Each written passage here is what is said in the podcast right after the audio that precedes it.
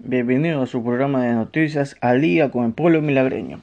Comisión de Fiscalización cierra etapa de pruebas en juicio de político a Freddy Carrión. Este sábado se escuchará los asambleístas interpelantes Ricardo Vanegas y Yesenia Guamani.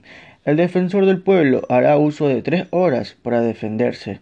La Comisión de Fiscalización de Asamblea Nacional cerró ayer una jornada de seis días de comparecencias en el contexto del enjuiciamiento político al titular de la Defensoría del Pueblo, Freddy Carrión, interpelado por presunto incumplimiento de funciones y falta de probidad notaría para ejercer el cargo.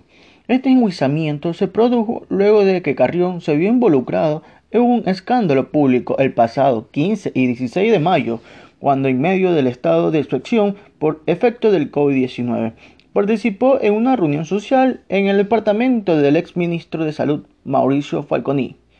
Dicho encuentro terminó en una riña entre Carrión y Falconi en una denuncia de abuso sexual planteada por la pareja de Falconi en contra del defensor.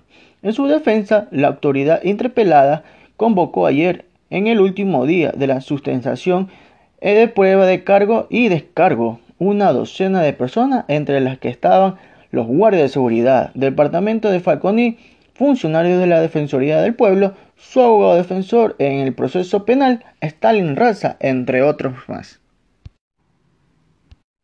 Uno de los guardias, Wilson Tandaza, narró que el suceso se produjo eso de las once y media, cuando recibió llamada de los habitantes del conjunto por informar que se estaba produciendo una pelea y decidió llamar a EQ 911 para comunicar la situación. Su compañero Wilson Yumisaka había sido el que presenció la discusión entre Carrión y Falconi que se observó en las imágenes que se difundieron en redes sociales el 16 de mayo.